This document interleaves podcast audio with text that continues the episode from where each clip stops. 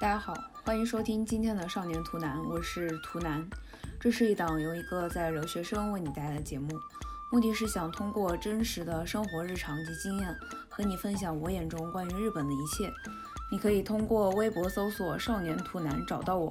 并和我分享你的生活。从今天这期开始，我打算做几期关于日本食物的节目，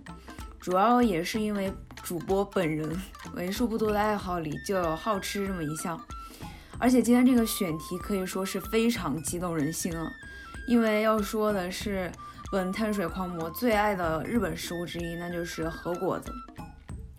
我也是查了之后才知道，原来还有日式和果子协会这种组织的存在。而且他们的官网上面记载了多达一百多种不同的和果子，并且每一样都有详细的历史背景。日式和果子可以按含水量分为生果子、半生果子和干果子三种，一期肯定是讲不完。今天主要想介绍我自己吃的最多，并且市面上也最常见的一种类型——生果子。生果子指的是总含水量在百分之三十以上的和果子。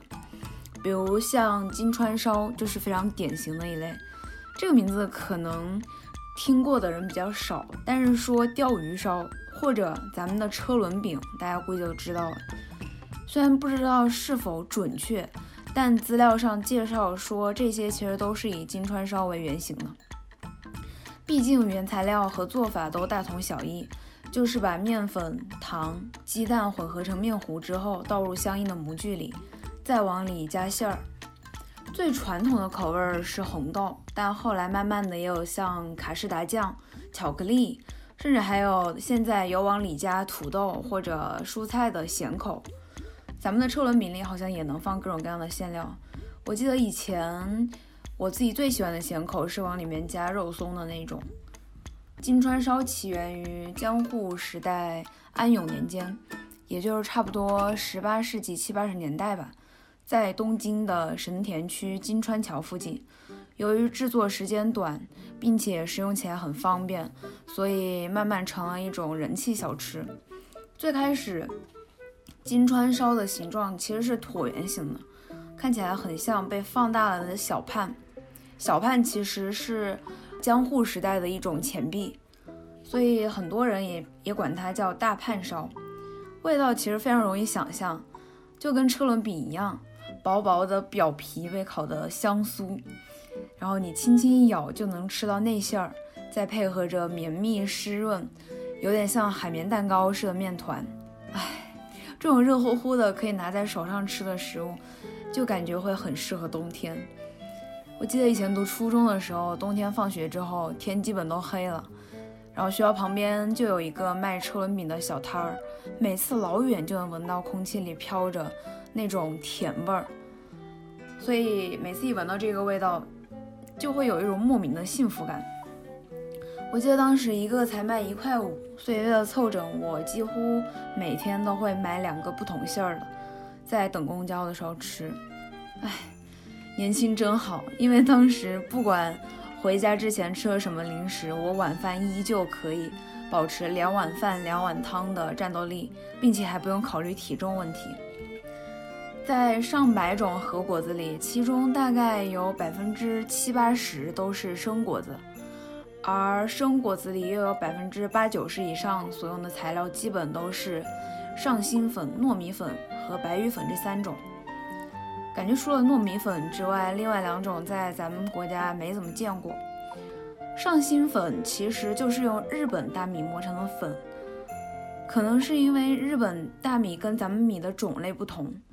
所以跟一般的米粉比起来，上新粉粘度会更高。像团子呀、白饼、草饼，还有外郎饼之类的和果都是用它做出来的。这些吃起来是属于糯且弹牙的口感，而白玉粉则是把洗好的糯米放在石臼里，然后边捣边往里边加水，沉淀之后过滤掉淀粉水那一部分。像阴饼、大福饼就都是用白玉粉做的，因为过滤掉了那层淀粉，所以吃起来，所以这些和果子吃起来非常细腻，完全没有颗粒感。但其实，在很多和果子制作过程中，师傅们并不只会采用一种粉做一样东西。虽然总共可能也就这几种粉，但就像低筋面粉混高筋面粉的原理一样，不同的和果子里各种粉比例都不太一样，做出来的和果子口感也都不同。我从小就对糯米制品没有任何抵抗力，在家的时候，每年一到现在这个季节，菜市场里就开始有人卖糍粑，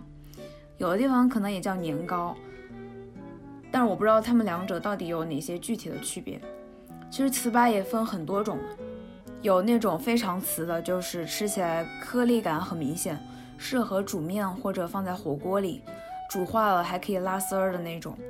也有比较偏有韧劲儿的，适合用油还有糖一起煎着吃，尤其是那种化了一点之后，有一点点微焦的程度是最好吃的。我奶奶每年都会买很多糍粑回家，变着花样做，哎。这也是我最想念我奶奶的拿手菜之一，所以根据多年吃糯米制品积累下的经验，我觉得基本把它们分成软糯粘牙型和韧糯弹牙型两大类。当然，这个粘牙主要是想衬托它的柔软，并不是真的像牛皮糖似的会死死粘在后槽牙上，你不得不扭曲面部肌肉，通过舌头把它舔下来那种粘。弹牙也没有弹到那种跟橡皮糖似的，会嚼到你怀疑人生的那种程度。可能你们也发现了，目前我说的和果子里有很多名字里都带有“饼”字，其实是因为日语里的“饼”的发音读作“摩七”，在日语里代表黏、糯之类的意思。就比如糯米就叫“摩七锅面”，还有形容某种食物口感很糯的时候，他们就会用“摩七摩七”这个词。走软糯路线流传最广的应该就是大福了，也就是曾经火遍全网的雪媚娘。大福在江户时代的初期就有了，最开始是由一种叫做纯饼的和果子演变而来。那么那个时候会把纯饼当成饼皮儿，然后往里塞红豆馅儿，所以虽然个头不大，但非常管饱。于是。最开始大家都管它叫富太饼，富就是富不得富，太在日语里有胖的意思，写成汉字是太阳的太，差不多就是吃完之后就能被塞满的意思吧。也不知道为什么我用中文解释起来这么奇怪，后来干脆人们就直接叫大富饼。不过你说这大富饼多难听。所以就为了图个吉利，听起来能稍微顺耳一点，就成了现在的大福饼。最开始流行起来的时候，馅儿用的基本都是现在最常见的甜红豆馅儿，但因为那个时候是十八世纪末期嘛，砂糖在当时还算奢侈品，于是，在明治大正时期开始，咸红豆味儿大福饼也开始出现了。现在最常见的几种馅儿之一就有咸大福。虽然以前的咸大福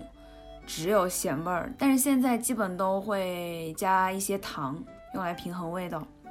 于是就成了咱们咸甜党的福音。因为众所周知，任何一款优秀的甜品里都少不了盐的身影，因为一点点咸味儿可以很好的把甜味儿提升到一个新高度。而且一般的咸大福里的红豆，并不是那种被打成非常顺滑的豆沙质地，而是会混入一些整粒的红豆，所以吃起来一点都不会觉得无聊。其实我有看到一种说法，是可以把日本的大福想象成咱们的包子，最开始可能也只有肉馅儿，但慢慢的就出现了各种各样奇怪的味道。日本最传统的就是豆大福、草大福，以及咸大福。那现在出现了像草莓大福、栗子大福、奶油大福之类的，而且之前我看国内雪媚娘的口味之多，那也是到了让人瞠目的程度。不过你们也发现了，大福听起来主要好像还是吃馅儿，皮儿在其中只是起画龙点睛的作用。那么有没有主要吃皮儿的呢？当然有啦，就比如说刚才的阴饼，它长得特别粉嫩。这个算是一种应季商品，一般立春开始会有卖的，差不多三四月份，也就是樱花开的那个时候会比较受欢迎。但会分成关西风和关东风两种。日本这一点跟咱们国内一样，他们关西和关东就有点类似我们的南北，相互彼此瞧不上，都觉得自己的吃的才最正宗，经常会争论一些类似豆腐脑甜好吃还是咸好吃这种永远得不到答案又没有什么意义的问题。但是顺便说一句，甜豆腐脑赛高。关西风的鹰饼会用肉眼可见的整粒米制作，而且它还有一个如雷贯耳的名字，那就是道明寺饼。也不知道配酸菜吃会不会串味儿，就是了。其实道明寺饼是用道明寺粉做的，然后这个道明寺粉又是什么呢？其实就是用蒸熟之后的糯米晒干了，粗磨成的一种粉，起源在大阪的道明寺。与之相对的，关东这边的阴饼就表面非常平滑，源于东京的长命寺，所以又叫长命饼。如果以后有机会，大家来日本可以把这个当做伴手礼给自己家人带回去，估计还比较讨喜。樱饼起源于东京，但大阪人以此为灵感，做出了很不一样的改变。不过二者之间还是有一些基本的共同之处的。比如吃起来都会有明显的樱花味儿，以及里边的馅儿都是红豆沙的，还有就是都会在每个饼上包一片用盐腌制过的樱花叶儿。现在更主流的应该是关西风，因为表面是有一颗颗完整糯米的，所以吃起来会特别 Q 弹。和阴饼非常像的有一种叫白饼的和果子，不过它的皮儿是比较光滑的白色。整体看起来像是有些扁平状的圆形，外面还会包上一片柏树的叶子，然后里边的馅儿主要也是红豆沙，不过有的地方也会包白味增这种咸口的馅儿。日本人从江户时期开始就有了端午节吃白饼的传统，啊，这边他们的端午节是每年五月五号，和咱们不一样。因为柏树的叶子既结实，还有抗菌防腐的作用，而且即使落叶也不会枯萎，所以以前的人们经常会用柏树叶来包食物。白饼也有类似祈祷子孙繁荣昌盛的意思。吃起来表皮儿非常细腻，口感软糯，跟大福主要吃馅儿不同，白饼还有刚才的阴饼主要吃的都是皮儿的部分。跟这俩特别像的还有。草饼，这个就真的是从咱们国内的青团演化来的，不过他们没有咱们有创意，只有红豆沙馅儿的，不像咱们还有类似咸蛋黄、肉松之类的神仙味道。顺便说一句，我从读高中的时候就被种草了沈大成的青团，但一直到现在为止还是也没有吃过，这真是一个有点悲伤的故事。那么说完了有馅儿的。就来说说空口吃皮儿的类型吧。首先要说，当然就是我的最爱的团子了。长得啥样就不用说了，跟 emoji 里画的一样。有关团子这个名称，最早有记录，大概在平安时代、南北时代的书里有过记载。日本非常著名的历史民俗学家柳田国男认为，团子其实是以当时日本的遣唐使。带回来的欢喜团，也就是咱们的麻团儿 为为原型的。总之，关于由来，虽然众说纷纭，但到了江户时代，团子已经成了家喻户晓的庶民和果子之一。做法非常简单，说白了点就是没有馅儿汤圆。不过和汤圆最不同的一点在于，日式团子是蒸出来的，而且由于古时候会把它当成祭品之一。所以基本都是冷食。为了防止放置时间过长而硬化，所以在蒸的阶段会加入糖。一般一串儿基本会有三到五个团子。我自己吃的一般都是便利店买，大概四个左右。但关据说关西那边都是五个，有一种代表了头和四肢都非常完整的意思。但感觉其实就像是为了多穿一个团子，能多卖点钱而编凑的话术。吃起来的口感是我说的第二种类型，糯且弹牙。emoji 里画的团子是传统的三色团子，有红、白、绿三种颜色，据说是赏花的时候吃的。我刚来日本的时候，第一次在超市看到三色团子的时候，特别兴奋。因为它长得就跟动漫里画的一模一样，但是买来试了之后还挺失望的。三个字来形容就是甜又黏。它们除了颜色不一样之外，味道毫无区别。我以前以为红色会有樱花或者草莓味儿，然后绿色代表绿茶或者抹茶之类的味道，但其实味道都是一样的。但是。抱着不能一棍子打死、公平公正的态度，我又去试了试便利店里卖的另外几种味道，于是就发现了我的和果子 Top One，那就是酱油团子。日本一般叫 Mitastango，呃，写成中文汉字是玉手洗团子。它的发源地在京都的下鸭神社附近的一家茶屋，据说店主是受到了神社入口处的。玉手洗池的启发而起的名儿，还记得我前面说的咸甜搭配的美妙吗？这个玉手洗团子走的也是这个路线，它其实是把酱油、糖还有淀粉加混在一起熬出来的酱汁儿淋在放在火上稍稍烤过的普通团子上。我第一次吃的时候，就像打开了新世界的大门，因为以前从来没想过。酱油和糖混在一起能是什么味儿？说到这儿，我必须给大家推荐一下自己在家自制这种酱汁儿的方法，超级简单。生抽加上糖，再加上水，比例大概是一比三比三。淀粉怕胖可以不加，生抽最好用味极鲜那种，口比较淡的。糖可以用代糖，这样热量瞬间就只有十几卡。最后。建议搭配煮好的年糕一起吃。以上步骤都可以交给微波炉，就等于你不到十分钟就能做好一份满足感十足的早餐。这个算是我自己研究出来的比较成功的食谱之一了，有机会真的可以尝试一下。呃，说回团子，除了玉手洗团子以及刚才说的三色团子之外，还有比较常见的有红豆团子。栗子团子和芝麻团子，其实就是往白团子上铺一层厚厚的红豆沙，呃，或者栗子酱，还有黑芝麻甜酱。我发现日本人好像除了往里塞馅儿，就是往上刷馅儿。所以如果说团子上的馅儿是刷上去的，